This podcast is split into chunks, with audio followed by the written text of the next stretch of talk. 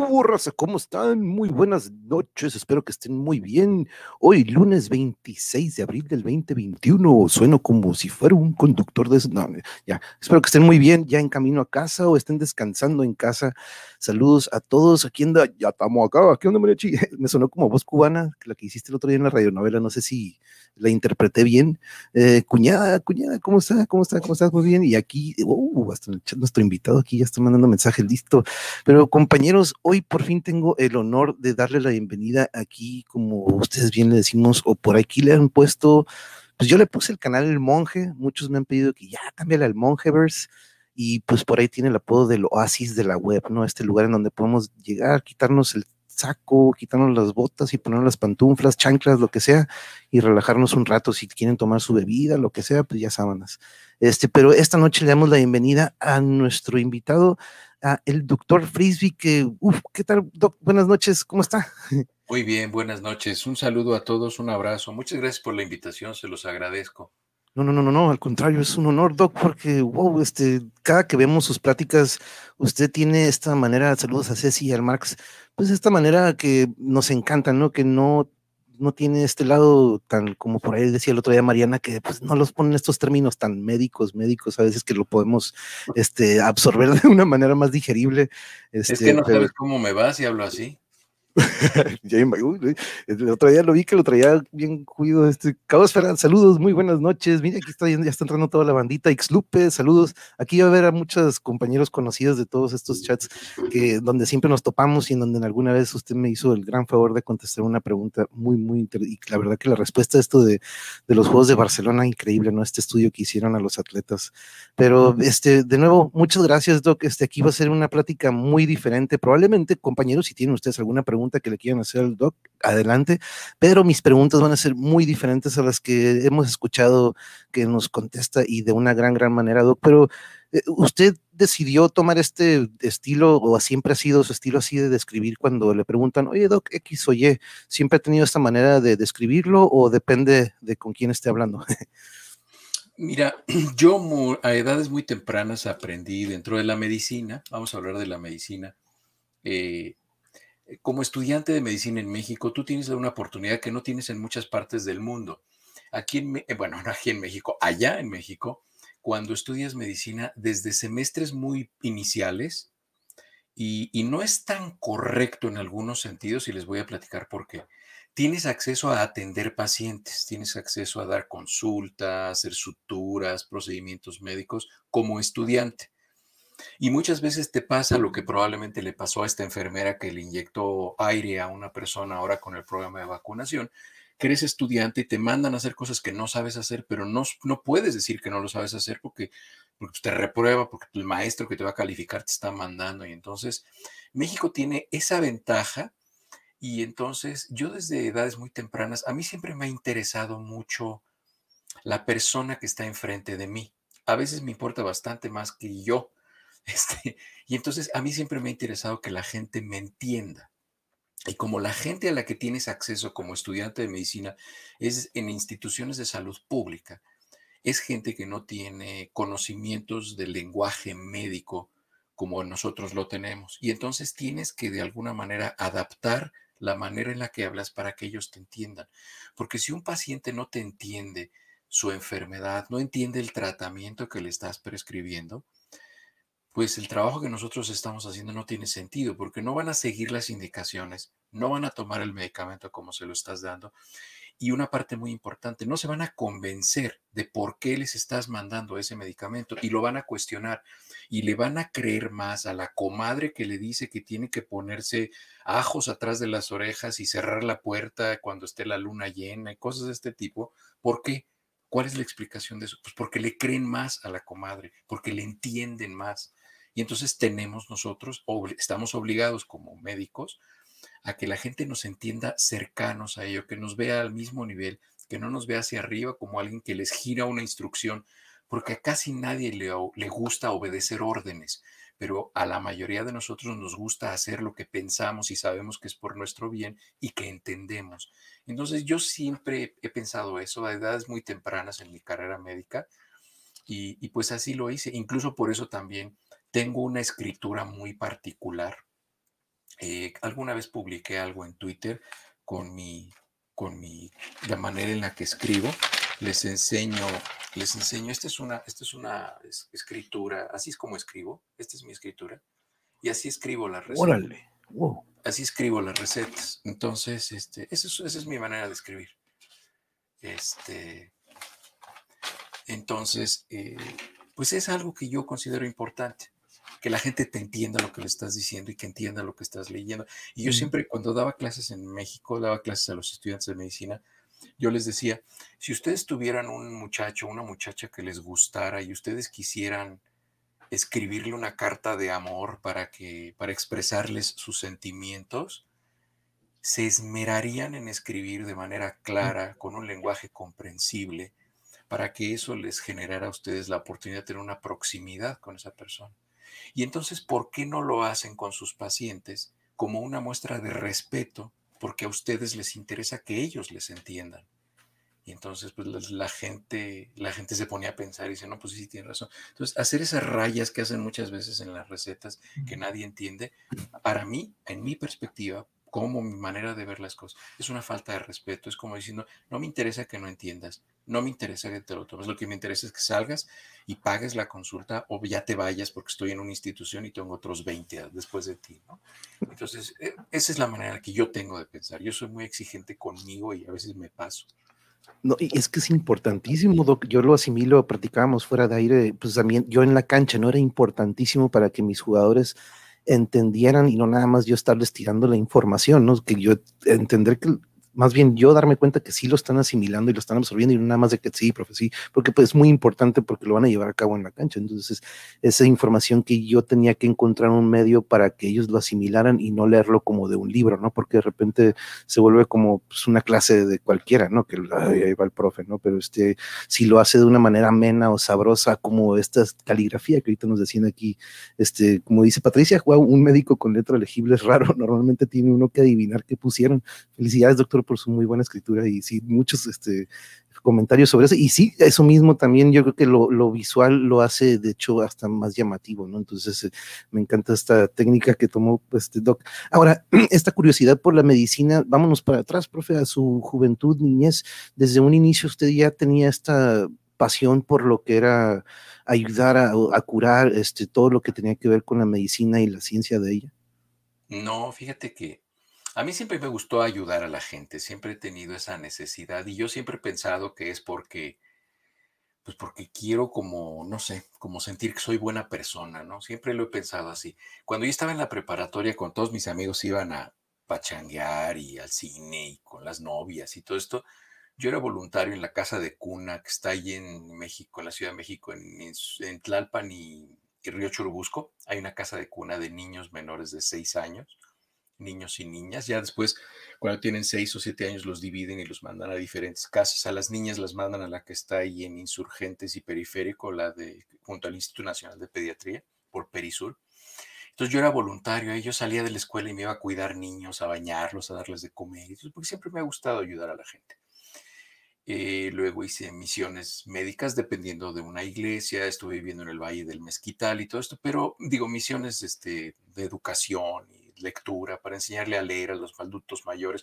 Todavía no existía, les estoy hablando de la prehistoria, les estoy hablando de 1981, 82, 83, muchos de ustedes ni habían nacido.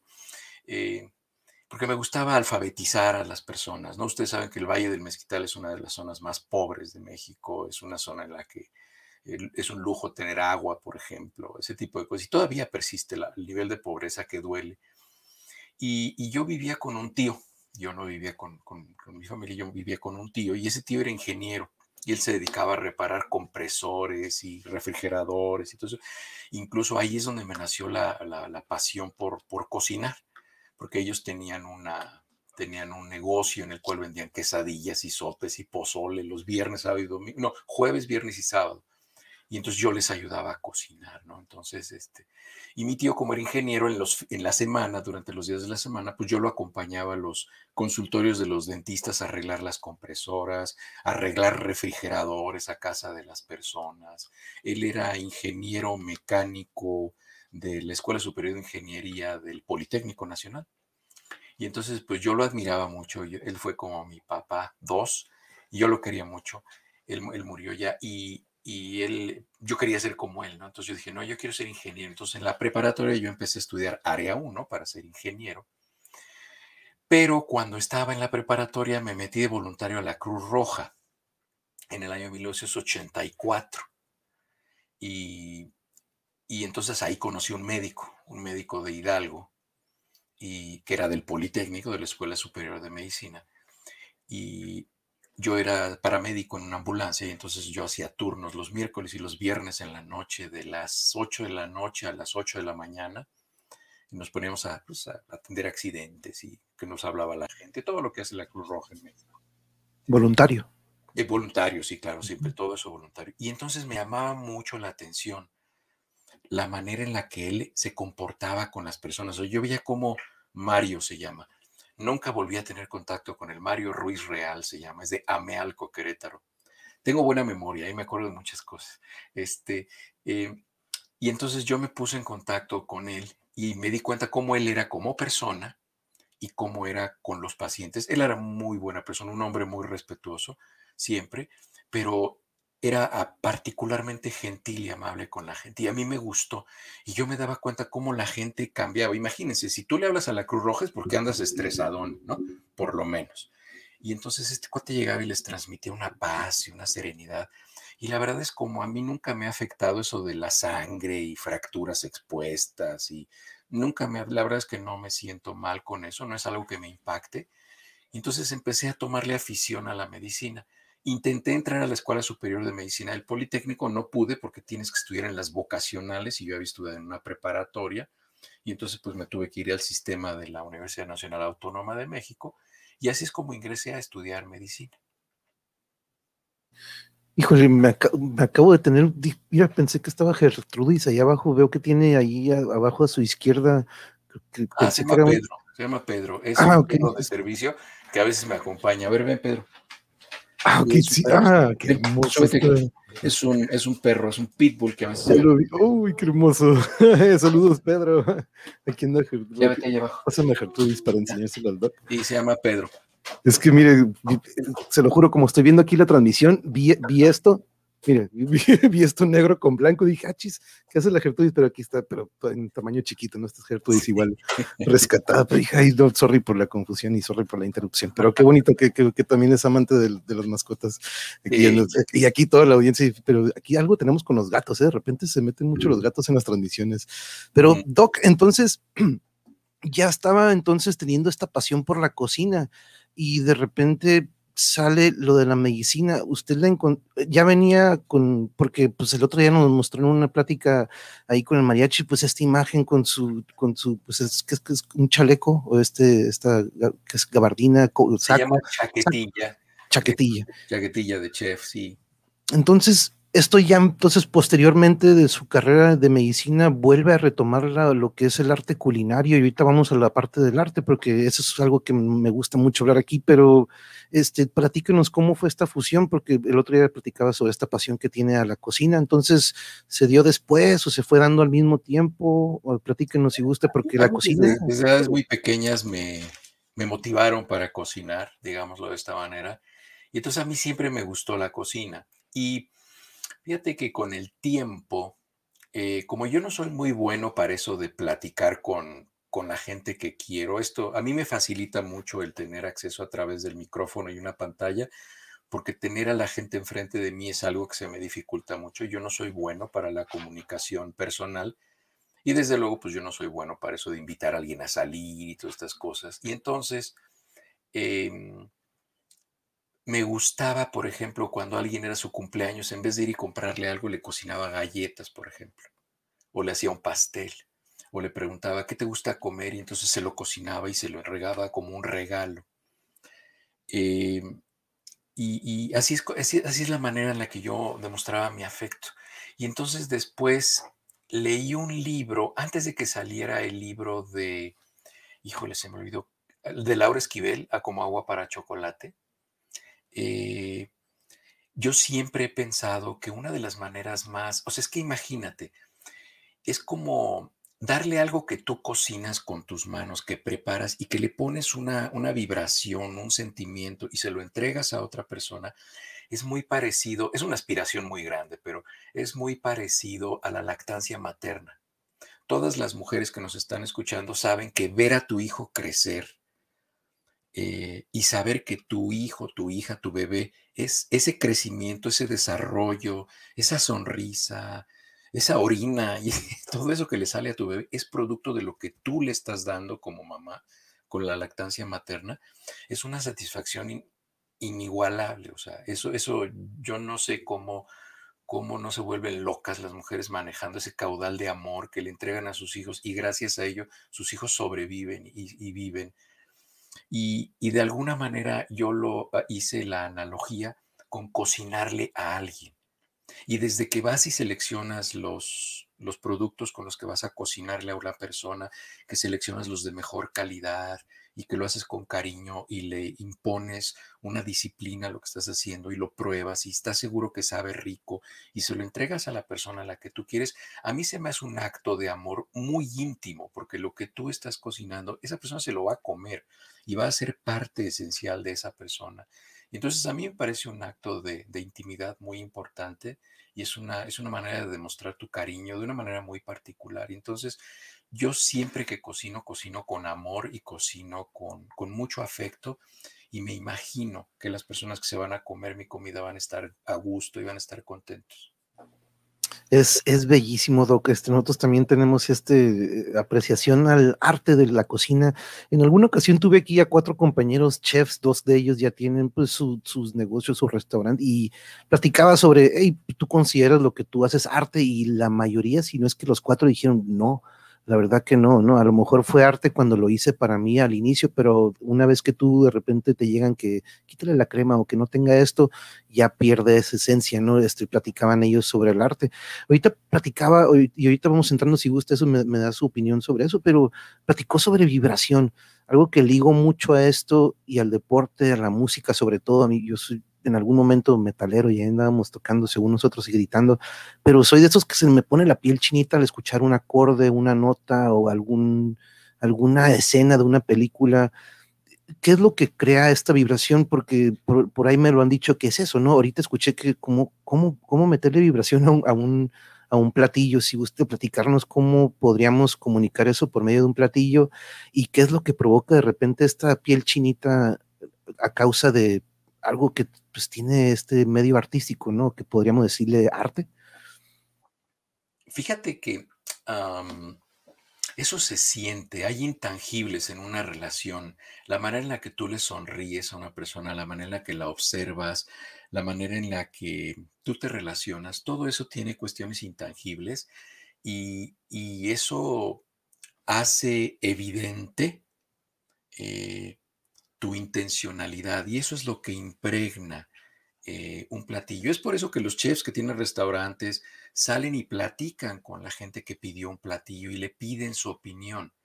Y entonces eh, hay, hay dos corrientes en eso. Hay chefs que salen al principio y ellos entregan el platillo y le dicen, me dio mucho gusto que pidiera este platillo, espero lo disfrute, eh, lo preparé con mucho gusto para usted. Al final vengo y me comenta usted qué es lo que le gustó y qué es lo que yo pudiera hacer mejor, ¿no? Y entonces, eh, de esa manera interactúan con el cliente. Eso se puede hacer desde luego con cierto tipo de restaurantes, ¿no? Este, digo, pero por ejemplo, incluso los tacos en la calle, ¿no?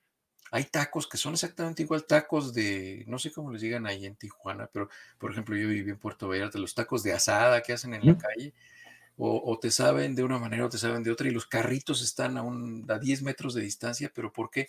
Pues porque don Ramoncito que vende los tacos aquí es una gente que es buena persona y te sonríe y te vacila, y hoy le regalo el refresco, ándele güero, porque todo el mundo le dice güero, este, en fin.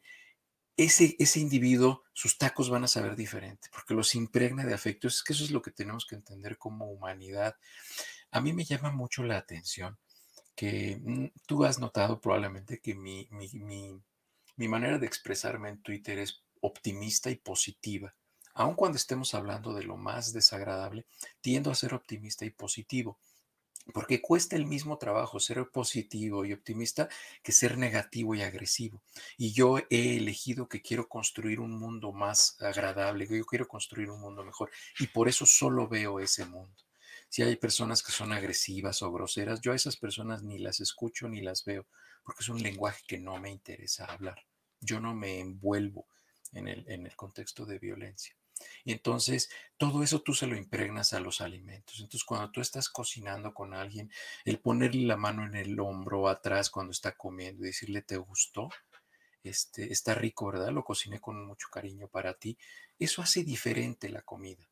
Y tenemos que ir construyendo nosotros ese, ese contexto de amistad. Y fíjate que ahorita que mencionas, no sabía que lo ibas a mencionar tan pronto lo de la música, pero platiqué con Mariana cuando me hiciste el favor de ponerte de acuerdo con ella para la plática.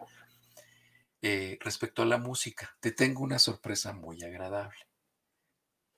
Allí en Tijuana vive un muy buen amigo mío y vas a contactar a su esposa que se llama Claudia Madrid. Ella es la esposa de Javier Batis, el mejor guitarrista de rock que existe en México y que le enseña a tocar la guitarra a Carlos Santana vive ahí en Tijuana. Contáctalo y dile que eres mi amigo y que te, que te dé una entrevista. claro, no, muchas gracias, Doc. si, te gusta la música, sabes quién es Javier Batis. claro, claro sí. Estamos hablando de Woodstock, estamos hablando de. No, Doc, ah, me dejó sin palabras, Doc. Muchas gracias y sería un honor. Este, los, ah, eh, no, claro que conozco, este, y vaya, de hecho el otro día lo estábamos viendo en un documental, eh, pues, una cura, ¿no? La manera en que él sigue hablando como de, aquel entonces y es una, es una, es, un icono de aquí de nuestra ciudad y la verdad, Doc, que ah, sería un honor y muchas gracias, muchas gracias. busca, a su esposa, él está en Twitter, busca a su esposa, se llama Claudia Madrid, la ves en Twitter y escríbele, le dices que eres mi amigo y que tiene su programa de YouTube y que quieres ponerte en contacto con Javier para promocionar sus discos y todo esto, y lo van a hacer con mucho gusto. Él es un tipazo, tipazo. Y ella igual. Muchas gracias, Doc, muchas gracias. Lo voy a hacer, lo, voy a tomar, muchas gracias. Este, y sí, es algo que eh, aquí, la verdad, diario, cada, cada semana o cada dos semanas procuramos hablar de música o procuro compartir música este, en mis temas y más. Trato de dar recomendaciones desde King Crimson, desde este, el otro día estábamos hablando de jazz, este, de, todo, Doc, este, hasta puro metal aquí de repente, pero la música es algo que me alimenta y de lo que ocupo diario y como le digo, ¿no? De repente me causa, siempre hablo del trance, ¿no? Hablo aquí en mi canal mucho del trance con todos mis invitados, con los que cocinan, con los que juegan fútbol, con los que hacen música, con los que hacen pintura, este trance, como usted dice, es un mundo intangible, es algo que no puedo ofrecerle a alguien en un frasquito de que, ah, ten, mira, ahí te va eh, esto que sentimos, de repente a mí me tocó con mis compañeros este, músicos, ¿no? Cuando estamos creando música juntos, entramos en una sincronía y, y yo creo que volvemos a eso, ¿no? La vibración. Este, yo eh, también aquí hemos hablado mucho de la vibración de una persona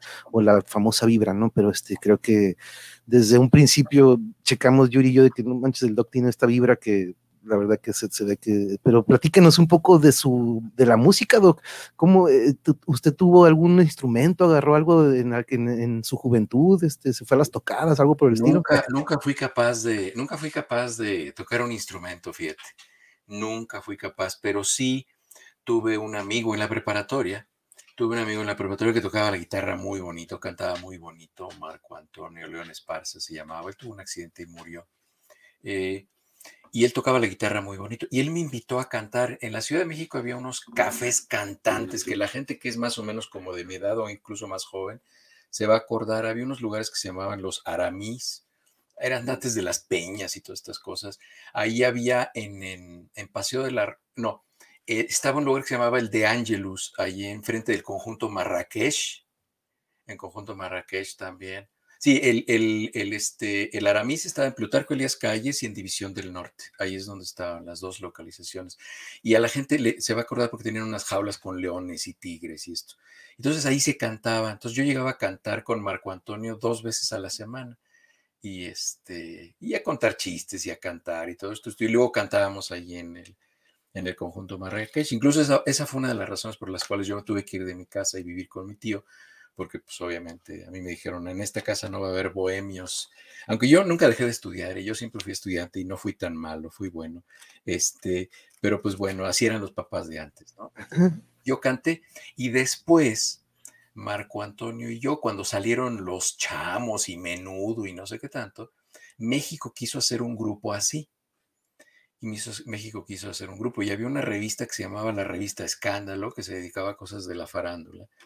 Y entonces alguien nos dijo a Marco Antonio y a mí, porque la verdad es que no cantábamos mal, cantábamos bien, porque ensayábamos y todo esto. Y entonces eh, fuimos a, la convocatoria para hacer el grupo y pues nos dijeron en la, allí en la avenida Cuitláhuac, en, en Azcapotzalco, en la RCA Víctor, nos dijeron, eh, pues saben que la verdad es que sí cantan muy bien, está muy padre, su música muy bien, hacen un buen conjunto, pero ustedes no son la imagen que estamos buscando. Queremos chavitos güeritos de ojos azules y no sé qué. ¿Estarían de acuerdo en que se hiciera playback? Y pues obviamente los mandamos ahí al rancho de Andrés Manuel. Y entonces, este, eh, pues le decimos que no. Y de ahí, pues yo me quedé con esa espinita de seguir cantando. Y después una tía que fue monja me invitó a cantar en un grupo y que se cantaba música, principalmente música religiosa, la pasión de Jesucristo en San Mateo y cosas de este tipo. Y gracias a eso acabé cantando en un coro que cantaba con la Orquesta Filarmónica de la UNA. Y entonces, pues sí, yo tuve, yo tuve este, alguna experiencia con la música. ¡Wow! Pero nunca pude, nunca pude tocar un instrumento, nunca tuve la paciencia suficiente.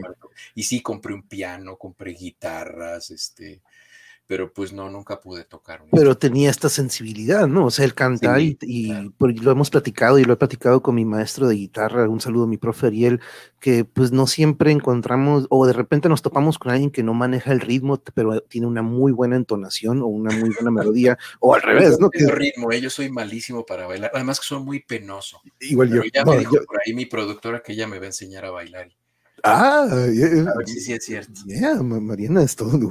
Aquí, cuando bailo con mi pareja, dice, ándale, baila. Y yo, bueno, y cuando bailo se empieza a reír de mí. Y yo, oye, no manches, de, por, sí bailo y se burla.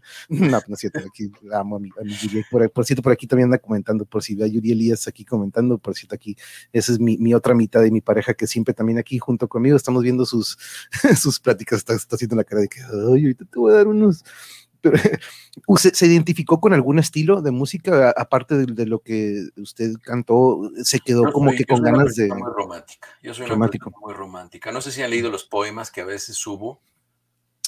Antes, antes, todos los viernes eran viernes de poesía y subía un poema por ahí, pero bueno, ya no los entrego en Twitter, ya los entrego de manera más personal. Ah, no, pues sí, claro. No, sí, y aquí mi cuñada Judith, me encanta la libro del doctor. Pues sí, no, desde, day one, como diríamos por aquí, los, ya ve que ni, de aquí ni de allá somos aquí en Tijuas. Que por cierto, me puse hoy mi, Bob Ross, este, dije, tengo que poner mi, mi camisa de, Bob Ross, que es uno de mis mentores, este, y pues de hecho es la imagen que por ahí tengo en mi canal, pero este, siempre me, me recuerda mucho a, a su estilo, pues de que es muy humano, es muy como por ahí dicen, con los pies en la tierra, este, cierto, al, al, al, al, momento de interactuar con otra persona, ¿no? Que es muy importante. Y curiosamente, ¿no? Ahorita lo estamos haciendo virtualmente, pero de todas maneras, de cierta manera aquí lo hemos, lo, es, lo he sentido junto con la comunidad que se ha ido creando poco a poco con los meses, ¿no? Que vamos pasando. Eh, en cuanto a deporte, Doc, tuvo, eh, se dedicó, jugó en la secundaria, prepa, primaria, ¿le gustó algo o simplemente fue de que las canchas no es lo mío? Fíjate que a mí, como te he platicado, a mí siempre me ha costado mucho trabajo relacionarme con las personas, porque yo pienso que la gente es buena, la mayoría de la gente es buena y entonces pues no, casi siempre no sale así la cosa. Entonces vas construyendo barreras afectivas. Entonces a mí no me, a mí me cuesta mucho trabajo relacionarme con las personas y entonces sí hice deporte, pero siempre hice deportes individuales. Em, me gustó mucho la natación desde muy pequeño. Yo estudié en el Colegio Sin Bolívar en México, que fue una de las primeras escuelas que tuvo alberca. Eh, y entonces yo nadaba ahí en Galicia 8, en, este, la colonia Actipa, ¿no? Algo así se llama la colonia esa.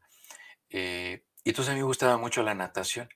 Incluso eh, me gustaba tanto la natación que después con el paso del tiempo, ya les platicaré, eh, yo fui instructor de natación en la YMCA en México, en un club que se llama el Mallorca y en la YMCA de División del Norte. Nunca di clases en Ejército Nacional, pero sí en esas dos escuelas yo fui, yo fui maestro de natación. Y yo entrenaba el equipo de natación eh, de la YMCA, me gustaba mucho. Y después empecé a correr. Empecé a correr y este, corrí el maratón algunas veces, corrí carrera de 10 kilómetros y después empecé a hacer bicicleta y entonces después hice triatlón. Órale. Hasta el día de hoy hago ejercicio.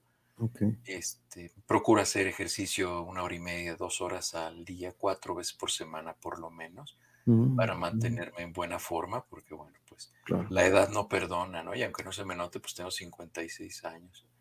Entonces, eh, y pues no tengo ninguna enfermedad, me mantengo bien, no, no creo estar tan a la basura. Este, entonces, bueno, pues hay que ser cuidadosos, hay que ser responsables, ¿no? Claro. ¿Cuál era su fuerte natación, Doc? Su, ya ve que hay pues dorsal, no, pues dorsal, este, mariposa. Crawl y mariposa. Crawl y mariposa, ok. Muy bien.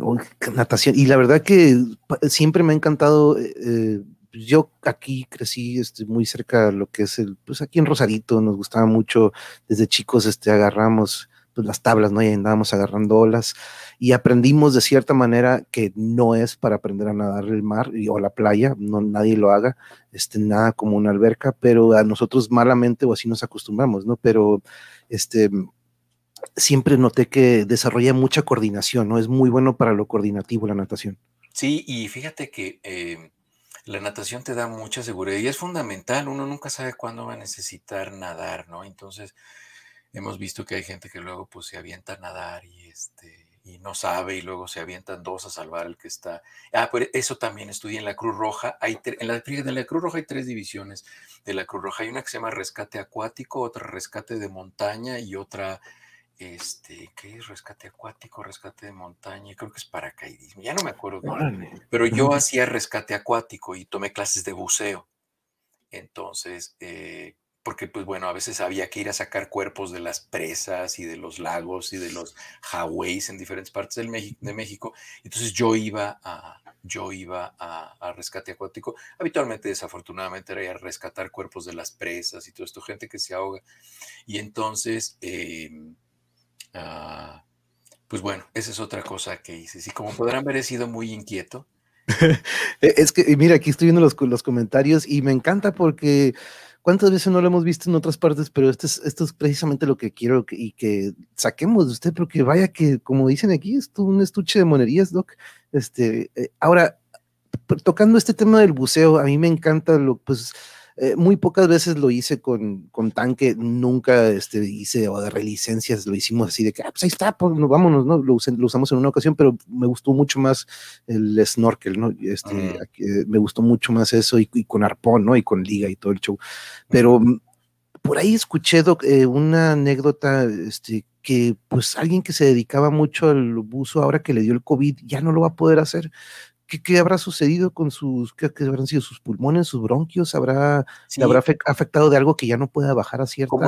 Como lo, comenté, con Blanca, hay pacientes con COVID que quedan con un poco de fibrosis pulmonar y restricción, restricción en sus campos pulmonares. Entonces, pues no sabemos, no sabemos si lo va a poder volver a practicar. Probablemente, probablemente no, no, no igual, pero... Eh, pero hay que mantenerse optimista, ¿no? Lo que pasa es que también acuérdense que la gente que tiene COVID se deprime, ¿no? Como ven un deterioro en su calidad de vida, pues la gente se deprime. Entonces, a, tu amigo, pues trata de apoyarlo y acompañarlo. Incluso invítalo a que se vayan a bucear juntos, a nadar. Ahora lo que hago es que hago natación en aguas abiertas. Este, nado en el mar, ¿no? Entonces, voy con una amiga, una que se llama Claudia Peniche, que es odontóloga allá en Mazatlán, y voy con ella a nadar. Y me gusta mucho nadar en el mar y veía que alguien por ahí decía que en el mar es, muy peligroso. No, y es que para aprender, yo especifiqué que para aprender, no, no vamos a llevar a alguien a aprender a nadar en el mar donde la corriente, pues de repente dices, ah, caray, ven, vente para acá, ¿no? Como, nada como una alberca, y ya posteriormente teniendo la experiencia, uff, buenísimo, porque la corriente todavía te da más fuerza, ¿no? Te genera más resistencia es que tienes que aprender, mira, en el mar, el que controla la situación es el mar. O sea, tú no controlas al mar, entonces tienes que aprender tienes que aprender a estar con, en armonía con el mar. Es como cuando vas a una montaña, pues tú nunca le vas a ganar a la dinámica de la naturaleza y de la montaña. Tienes que entender qué espacios están abiertos para que tú puedas estar en una montaña, ¿no? Si te acercas a los precipicios, te vas a caer, en fin, ¿no? Entonces, eh, convivir con el mar, el mar es, el mar es lo máximo. Yo, a mí me encanta el mar. Yo siempre he pensado que yo voy a terminar mis vidas ah, en mi vida en el mar, viendo el atardecer eh, y vivo en la montaña aquí en Colorado, ¿eh? nada más háganme ese favor. Entonces, sí, yo siempre he dicho que este, hacemos planes, pero la vida nos se ríe de nosotros.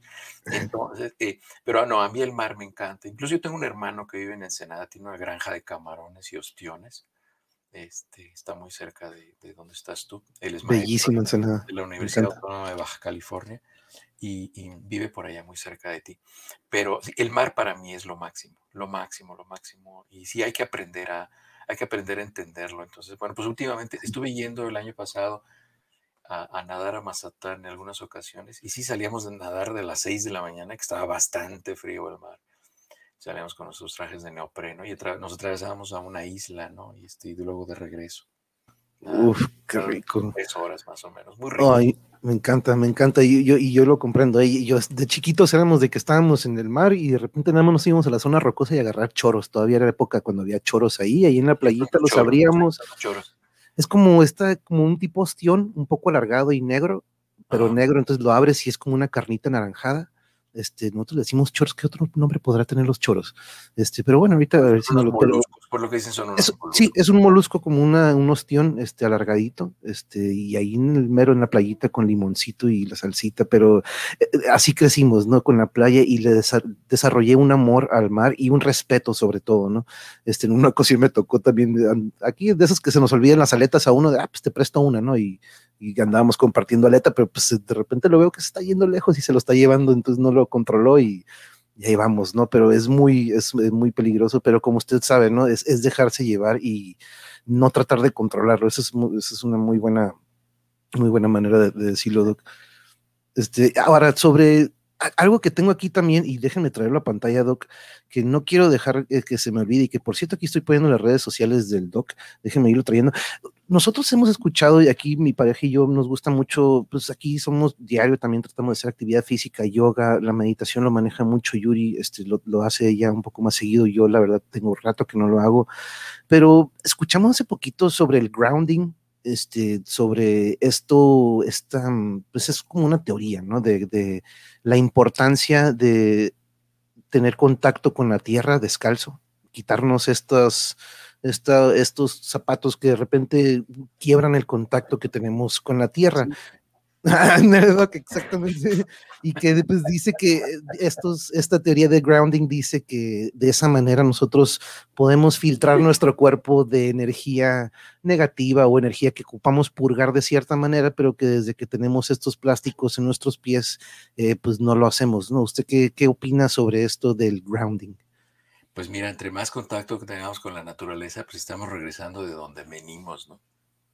Este, yo ando siempre descalzo y siempre ando en shorts y caminando por la casa. Este, y aunque me regañe mi productora, pero sí me gusta andar pisando. Hasta cuando hay nieve, salgo y camino en la nieve y tener la sensación del pasto, de la tierra, de la nieve. Este, a mí me gusta andar descalzo. Me gusta mucho andar descalzo.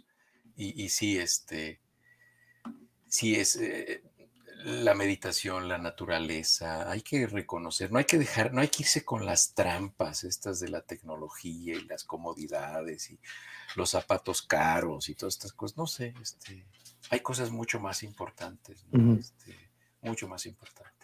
Sí, no, definitivamente, como usted dice, eso nos regresa pues, de niño, ¿no? Siempre queremos estar descalzos, ¿no? Y siempre, este, y sí, de repente tiene sentido a veces cuando lo escuchamos. Mira, también... los momentos más felices de tu vida vas a estar descalzo y desnudo. Y quien no, no lo, quien no lo haya vivido, se lo recomiendo.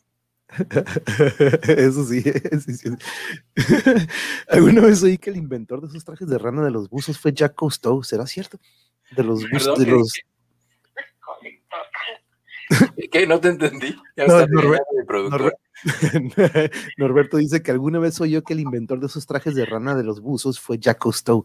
¿Será cierto? Los trajes de neopreno, no sé quién los haya inventado, ¿eh? pero este, pero, pero la verdad es que sí te protegen. Fíjate que los trajes de neopreno eh, hacen, cuando entras al agua, cuando entras al agua sí sientes el frío, pero entre el traje de neopreno y tu piel se, hace una capa de agua que se sella con el traje de neopreno y entonces esa agua se calienta con la temperatura de tu piel y el traje de neopreno en realidad lo que aísla, mucha gente piensa que el traje de neopreno está pegado a la piel y no, el traje de neopreno tiene un espacio de medio centímetro que tiene agua y esa agua se calienta y está a la temperatura de tu cuerpo y entonces el traje de neopreno aísla de la temperatura exterior y luego está el agua y luego está tu piel. Entonces, eh, eso se tarda más o menos unos cuatro o cinco minutos en, suceder, y, pero si llegas, llegas a estar completamente protegido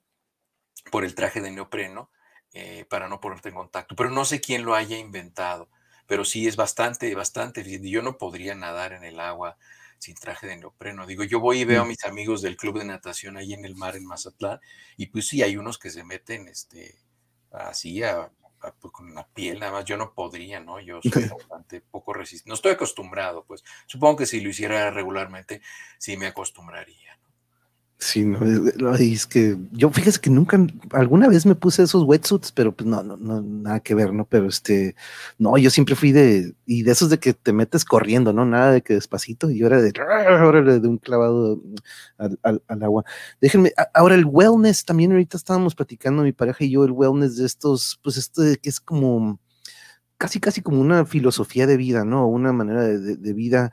Este, ¿Usted que lo maneja alguno de esto, por ejemplo, que pues trabajan mucho desde la alimentación hasta lo que es la meditación y todo lo que es el, pues de, repente este otro lado que dejamos, ¿no? A veces estamos muy concentrados en unas cosas y lo básico que ocupamos como seres humanos y veo que esto de wellness abarca mucho de eso, ¿no? Este, ¿Usted qué piensa sobre esto, estos métodos de, pues que digamos, de algunos de relajación, algunos para meditación. ¿Cómo ve todo eso, Doc? Oh, tiene mute su micrófono, sorry. Sí, ups, my bad. ¿O fui yo? No, yo no se lo puse. Ah, chis, se puso el, mute ahorita. ¿Quién sabe por qué? Ah, sí, ahí está. Ya. Perdón. Ahí está, ahí está. Mis manotas. Este, no se. Eh, Mira, entre menos distancia haya entre los productos del campo, los productos de la tierra, incluso las ropas que utilizamos y un proceso industrial, es mucho mejor. Por ejemplo, aquí en, Colorado, pues aquí no se siembra nada, ¿no? Aquí no se siembra, pero lo único que se siembra probablemente en algunos invernaderos es la marihuana, ¿no? Pero de ahí nada más. Entonces, eh, por ejemplo, si tú vas y compras unos plátanos en el supermercado aquí, y están medio verdes, te los traes a la casa, los cuelgas en el ganchito, es en donde pones los plátanos, y al día siguiente ya están amarillos completamente, y a los dos días ya están negros. ¿Por qué? Pues porque estuvieron refrigerados tres meses antes de ponerlos en la tienda, ¿no? Entonces, esto del wellness no es otra cosa más que regresar a lo menos industrializado, a lo menos procesado. Lo que pasa es que la gente que se dedica a hacer alimentos procesados e industrializados sabe que los seres humanos tendemos a algo que se llama la ley del mínimo esfuerzo. Y entonces eh, la gente no ha entendido que, por ejemplo, en los alimentos, entre más tiempo se dedique, es tan bonito, es tan bonito sentarte en familia y cocinar y que la gente te ayude y te acompañe y te platique mientras estás cocinando con alguien a quien tú quieres y que después se coman esa comida y pues a la gente que le gusta pues que esté tomando una copita mientras preparan y todo esto. Y, se ha perdido ese gusto. Ya vamos y compramos algo que nos preparen de comer y pues sí puede estar muy rico, pero ese momento en el que estás platicando y te están diciendo, ay, ¿por qué no le pones esto? A ver, ponle un poquito más de esto. Ay, sí, quedó muy rico. En fin, eh, respecto a la comida y respecto a nuestro estado de ánimo, pues yo creo que los seres humanos tenemos la oportunidad de optar por vivir en paz o de optar por no vivir en paz. Hay personas que desafortunadamente pues tienen contextos sociales muy violentos desde que son pequeños y no conocen otra opción. Pero quienes tenemos la oportunidad de conocer otras opciones de vida y otros contextos, lo que tú comentabas hace rato em, acerca de la preparación y ayudarle a la gente y hacerte entender, yo creo que quienes tenemos la posibilidad de conocer contextos de paz, de armonía, y de afectos positivos y constructivos, estamos de alguna manera obligados para compartirlos con los demás y enseñarles que hay opciones. Hay mucha gente que es indiferente, grosera, eh, un poco agresiva, pero es porque no conocen otra opción. Esas son las herramientas con las que ellos saben convivir y vivir y e incluso con esas se defienden, ¿no? Entonces nosotros podemos invitar a la gente y enseñarles opciones y construir un mundo de armonía y de paz. Y la gente se va a acercar a nosotros y nosotros vamos a tener oportunidades. Entonces yo creo que debemos de, en ese contexto del wellness, el wellness es una opción. Nosotros optamos por hacerlo, vivir en paz, eh, respirar con serenidad. La meditación es algo muy bonito, muy, muy bonito. Es algo que te aporta mucha energía. No se desesperen, la gente que intente meditar al principio se va a dormir y si se va a dormir, eso quiere decir que tienen que meditar más. Porque la gente que se duerme cuando empieza a meditar es porque no tiene momentos de paz. Y ese es el único momento de paz que está teniendo. Y su cuerpo va a decir, de aquí soy y se va a dormir. Pero la gente que hacemos meditación sabemos que después de meditar, si algo tienes, es energía. Tienes mucha fuerza para hacer muchas cosas. Entonces, eh, eh, hay, que, hay, que, hay que aprender a vivir en paz y en armonía con nuestros semejantes, aunque nuestros semejantes no lo quieran. Recuerden que la bondad y la gentileza enaltece a quien la da, no a quien lo recibe. Traten de ser mejores personas cada día y den más bondad y más gentileza. Exacto, Doc, exacto. No, no puedo haberlo definido de mejor manera porque es, es, es, la, es el objetivo del canal exactamente, ¿no? De cierta manera aportar siempre algo nuevo incluso hasta temas que probablemente para algunos digan, no, pues yo no sé nada de eso, pero al escuchar a ya sea el artista, el músico, cocinero, jugador, sea lo que sea, se identifica uno con esa persona porque todos venimos, pasamos por la misma, casi pasamos por los mismos, algunos por muchas cosas diferentes, pero tenemos en común esa pasión al final y este esto que dice de cierta manera es algo que, por ejemplo, ahorita Yuri como que sí, sí, es que es, lo positivo y la vibra que tratamos de emanar siempre es esa, ¿no? Que, en lugar de, este, claro, por eso cuando quiero ver temas que son, yo sé que negativos, pues voy a otros, pero aquí siempre trato de mantener el tema que sea fuera y libre de toxicidad y que siempre sea algo que aporte, ¿no? Y que sea, como dicen, atemporal, que no sea un video de que, ah, pues ya pasó de moda, ¿no? Sino que esta práctica la podemos ver en 5 o 10 años y aún así va a tener algo que aportar, ¿no? Entonces, este, es exacto, aquí estaba viendo algo que dice Jesús, a mí me encanta andar descalzo y me dicen que me voy a resfriar y nada de eso. Les contesto, nunca me mandaron calentar la tierra de chico para pisar. Entonces, tiene mucho la gente ¿eh? de, la, de, la escuela, de la escuela antigua piensan que las infecciones virales entran por la espalda o por los pies. Y este, y no, no, no, eso no pasa así, no, no. Esa es una idea popular que tienen algunas personas. Y no, realmente las infecciones respiratorias, pues ya vimos por dónde entran. Espero que hayan aprendido ahora el sí. COVID, ¿no? ¿Cómo se ¿No se han fijado? A ver, pongan aquí en mi chat las personas que nos están escuchando. ¿Cuántas personas con gripa o influenza han, han visto en toda esta temporada de COVID? Ninguna porque la gente está tomando todas las precauciones que debería haber tomado durante muchos años para disminuir la frecuencia de las infecciones por, por virus, ¿no? Ahora están teniendo esas precauciones. Entonces ya vieron que que pues no va por los pies ni por la espalda, ¿no? Más bien por las vías aéreas. Sí, sí, sí, no, no, aquí nada más paramos de dar clases aquí por la contingencia de yo me enfermaba tres o cuatro veces, pues ya sabía que era transmitido por los niños, ¿no? Educación física y de que, profe, que se cayó de repente el estornudo en la cara y pues, de ahí venía, ¿no? No era de que, ay, saliste sudado y te vas a, te vas a enfermar, no, que eso no, yo siempre fui de que no es cierto. Eh, hemos jugado, usted, yo estoy seguro que ha, ha hecho deporte o en, en situaciones de frío y sudado y dices, pues no, no me resfrío. Nos dice Patricia Juárez, un, un, dato muy interesante para andar con traje sin nada, está la playa de Cipolite en Oaxaca. Yo no la conozco, pero para quien sea su sueño, ahí está. Muchas gracias, Patricia. Pues, la, playa de Cipolite es una playa nudista tradicional en México. Digo que en mis tiempos los únicos que iban ahí eran puros viejitos como, como le digo Mariano Tebarri, este, que parece que los pararon frescos, ¿no? O sea, porque ya están todos, escurridos, ¿no? como pasas, ¿no? Estoy bien con uno mismo por añadidura, transmite la mejor energía al prójimo. Eso es cuñada, es cuñada. Así es. Aquí nos dio el dato del mariachi sobre el Cousteau, inventó el sistema de buceo autónomo, Aqualong y el regulador de aire. Creo que el traje Dupont, aquí nos dice que fue la empresa Dupont en el 1930. Gracias, Jarochi, gracias, Mariachi, por aclarar los datos. Muchas gracias, porque sí, esos trajes, la verdad que yo nunca los he usado, y pero ve que se ve que que sí este, ayudan mucho. Yo cené arroz y una tortilla. ya están antojando, Doc. Doc, ahora, ahora sí voy a traer a pantalla algo que tenía mucha curiosidad por preguntarle y espero que nos pueda aclarar un poco sobre esto Surplus for Hope o Casa del Mar de Mazatlán. Pero ah, platíquenos un poco de dónde inicia esto y si aquí donde estamos viendo este video tenemos, podemos tener más información o si alguien quiere este, informarse un poco más, pero platíquenos eh, sobre esta gran, gran causa de las que nos platicó un poquito el otro día y aquí voy a dejar correr el video mientras nos da usted una...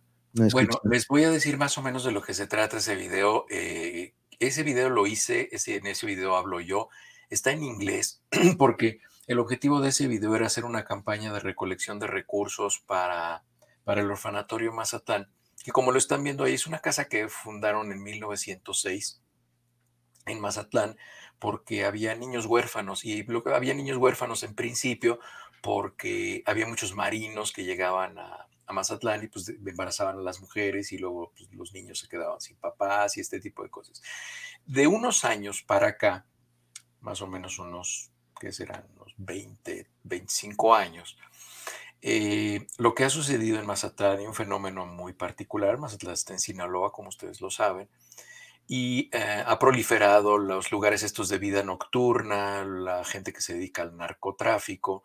Entonces muchas de estas niñas son hijas de, pues, de narcotraficantes, de gente involucrada en el tráfico de drogas y las mamás pues son, son mujeres jóvenes que se dedican a, pues, a bailar y a las actividades nocturnas y muchas de ellas pues desaparecen, las asesinan y entonces las niñas se quedan con los abuelitos. Este es un fenómeno muy frecuente. Las niñas se quedan con los abuelitos y entonces, estoy hablando de niñas, pero también niños, pues, pero esta casa es solamente para niñas. Y entonces las niñas se quedan con los abuelitos. Los abuelitos pues no se quieren quedar con las niñas porque ya saben que cuando tengan 13 o 14 años van a llegar a secuestrarlas y, se van a dedicar al tráfico sexual, ¿no?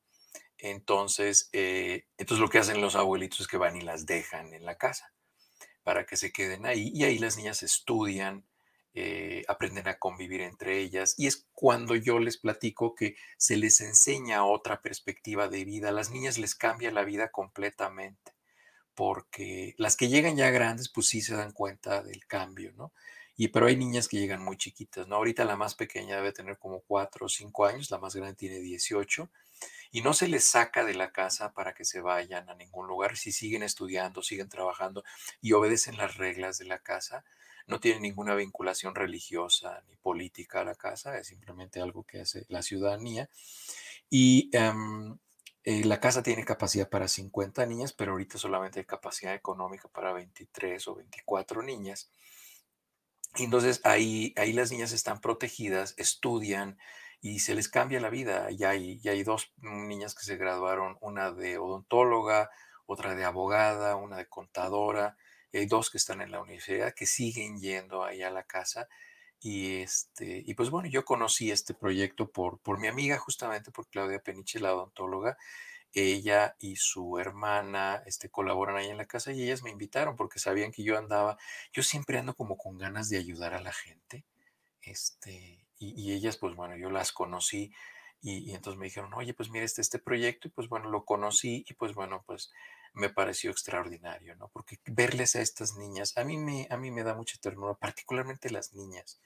Las niñas, eh, no sé por qué, siempre tuve ganas de, este, de mi vida. Bueno, ya por ahí está Carolina, que es una niña muy linda, la que quiero, y es mi hija, pero pero en particular estas niñas este, me, rompieron el corazón. Entonces, bueno, pues participo con ellas, ya luego les daré la manera en la que ustedes pueden hacer un donativo y pues se han de imaginar que cualquier cosa que puedan donar a la casa es una ayuda muy importante, todos son deducibles de impuestos y es una casa que pues bueno, este, está, están muy cuidadas las niñas y este y pues sí, les, les, cambia la vida. Este, este video lo tengo que hacer en español, pero la verdad es que tengo muchas cosas que hacer. Voy a hacerlo exactamente igual que está, nada más que le voy a quitar el, el, mensaje en, en, inglés y se lo voy a poner, y se lo voy a poner en español. qué increíble, qué, qué gran, este, y escuchar esto de que ya, este, ya se han graduado y ya tenemos profesionistas o que ya, este, están saliendo con esta, pues, con estas habilidades y conocimientos y qué, qué, gran causa. Desde aquel día yo le dije, sabes que esto es algo que le tenemos que preguntar al doc cuando tengamos la oportunidad y muchas gracias por compartir esto, doc. Y sí, si, si puede, este, me hace llegar, por favor, este, eventualmente por medio de, este, su manager, claro, este, este, los datos para yo ponerlo aquí en la descripción, ya posteriormente lo pongo aquí para que lo chequen, alguien que quiera este, más información o que guste donar algo, este, pues aquí lo voy a poner en la descripción posteriormente.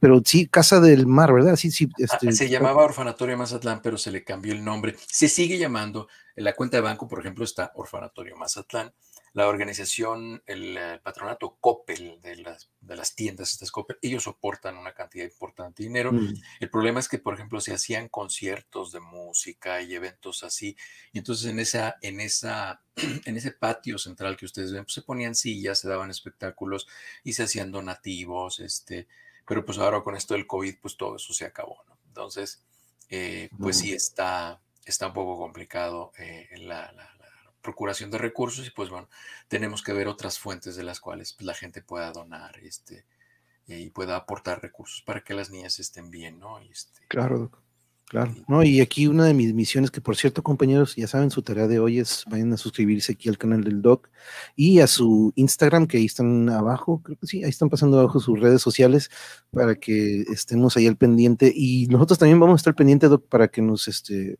algo que también aquí en una ocasión este, tuvimos la oportunidad de contactarnos con don Benito, un saludo, don Benito, este, de, en, en Teotitlán del Valle, nos vio aquí por medio de una plática hace mucho tiempo y ellos se dedican a hacer estos tejidos desde hace, pues con una tradición de hace 500 años, ¿no? De una cultura zapoteca. Ahí lo tengo en la sección de nuestro México. Ahí tengo una sección donde ya hicimos un recorrido de todas nuestras zonas arqueológicas. Entonces ya hay, ahora viene el de los pueblos mágicos, por cierto, compañeros. probablemente mañana empezamos, si no es que el jueves, pero estén al pendiente. Pero Doc, la verdad que quedaron algunas cosas en el tintero, pero, y así, de hecho, sí tengo excusa para invitarlo en otra ocasión. La verdad que, pero este, eh, la verdad que le agradezco mucho. Eh, dos cosas, ¿qué, le pareció la plática y la, el formato así de como, pues ya ve que aquí en la familia, entre todos nosotros los colegas en mariachi, tenemos esto de soltarnos un poco la, corbata, que yo nunca me pongo corbata, pero ¿qué le pareció la plática? Yo les, agradezco mucho, les agradezco mucho la invitación, les agradezco que me escuchen es, el agradecido soy yo y cualquier, siempre que yo pueda platicar con ustedes y les sirva de algo que yo les, yo les platique. No me gusta mucho platicar de mí, pero, pero lo hago con gusto y además, pues, este, mi productora me, me motiva a que lo haga. Si no, me no, y, es que muchos de nosotros eh, cuando lo escuchamos siempre tenemos, oye, ¿y qué le gustará? Y, y, por eso de repente estas pláticas me gusta para conocerlos. Muchos de nosotros, aparte de que somos sus fans de, lo que todo lo que nos dice en cuanto a la medicina y, todo lo del COVID, siempre tenemos curiosidad de, de, por ahí dicen, pues me gusta humanizar o este ver un poco más a la persona y no tanto a su, a su conocimiento, ¿no? Este, pero eventualmente vamos a tener que tocar esos temas o lo podríamos tocar, pero sí, que eh, aquí me gusta mucho eh, conocer y saber sobre sus pasiones y veo que eh, tenemos a un doctor y un artista, este, la verdad, un chef que la, verdad en cocina tocamos muy poco, entonces también podríamos invitarlo para una edición del arte de la cocina, porque aquí ya hemos tenido unos cuantos episodios sobre eso, entonces este, probablemente podamos tener uno. Y otro, ¿con qué le gustaría despedirse, Doc? Por ejemplo, supongamos que a lo mejor por ahí andan algunos que están como que medicina o no medicina o este, ¿qué, consejo daría probablemente para alguien que tiene esta pasión para lo que es, como usted, ayudar a los demás? Pues eh, yo creo que quien decida estudiar medicina, ser médico, debe deben de estar conscientes que eh, la mayor riqueza a la que pueden aspirar siempre en la vida es servir a los, sus semejantes, entregar amor y eh, entregando se recibe más si alguien estudia medicina para hacerse rico, para tener recursos, para tener una posición, para... Es, está equivocado, mejor dedíquese a otra cosa, no se dedique a eso. Es como alguien que, alguien que le interesa la riqueza y se mete de político, ¿no? Entonces, pues imagínense, pues va a hacer las cosas mal, ¿no? Entonces, eh, en la medicina debes de tener esa muy particular sensación de que la sonrisa en el rostro de los demás sea, sea un motivo de alegría para ti. Si la envidia, si el rencor, si el egoísmo tienen algún guiño en tu, en tu catálogo de sentimientos, trabaja en ello, pero no seas médico. Es porque, porque un médico no puede ser egoísta, no puede ser envidioso y no puede, no puede cansarse cuando tiene un paciente enfrente. Nosotros nos debemos, así como yo, yo les agradezco profundamente a todos ustedes que me escuchen, porque si a mí nadie me escucha, pues lo que yo pueda decir no tiene ningún sentido. Entonces, yo le agradezco a todos mis pacientes. Y si yo soy alguien en esta vida es porque mis pacientes me han tenido paciencia y han sabido entender lo que yo les quiero transmitir. Y siempre que un paciente va a verme, eh, el agradecido soy yo, porque el que una persona ponga su salud en tus manos es un acto de confianza, de intimidad y con la guardia baja completamente. Y eso no debemos traicionarlo, siempre debemos honrar la confianza de la gente. Correcto, y sí, la verdad que, y uno como paciente, cuando ya me imagino uno que, que, tendrá un doctor como usted, la verdad que ha de ser este, muy diferente. El, doctor es un gran ser humano, Dios lo bendice. Lo dice, si son pocos como usted, doctor, otro solo es para tener dinero y estafar a los más pobres, dígamelo a mí. Este, y, muchos de esos casos no hemos escuchado y Caosfera, por cierto, saludo compañera, dice, hace bastante tiempo que ya sigo al doctor en su canal eh, desde que llegué al equipazo informativo, que siempre la veo ahí en el chat de, de moderadora. pero sí, aquí anda también, aquí la tuve un poquillo de, sin querer le di una vez una llave y este, pero ya dije, no, no, ya tienes mucho, este, mucha chamba. Pero doctor, bendiciones, aquí le mandan muchas gracias, muchos ya se están suscribiendo o ya se suscribieron a su canal y estaremos al pendiente, doc, le agradezco muchísimo, este, la verdad que fue un honor y espero probablemente en un futuro eh, eh, nos ponemos de acuerdo para platicar un poco más de la cocina, probablemente meternos un poco más a ese mundo que nos encanta también. Pero este, le agradezco mucho, doc. Gracias a ustedes, que tengan muy buena noche. Compañeros. Y busca, a Claudia Madrid, a la esposa de Javier, vas a ver que les va a dar mucho gusto saber de saber que eres mi amigo. Otra vez, no, muchas gracias, Doc. Sí, lo voy a hacer.